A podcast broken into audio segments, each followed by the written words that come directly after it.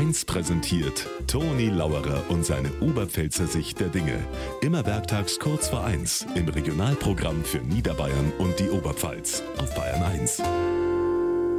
Frau Holle sei Dank, am Wochenende laufen schon die ersten Skilifte.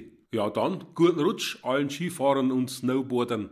Wir im Freundeskreis, wir haben ja das Schneeschuhgehen entdeckt. Da kannst ganz entspannt, ohne Pisten und ohne Weg im Wald rennen.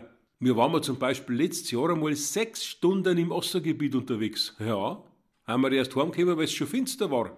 Na, nicht weil wir so sportlich sind, sondern weil wir uns verlaufen haben.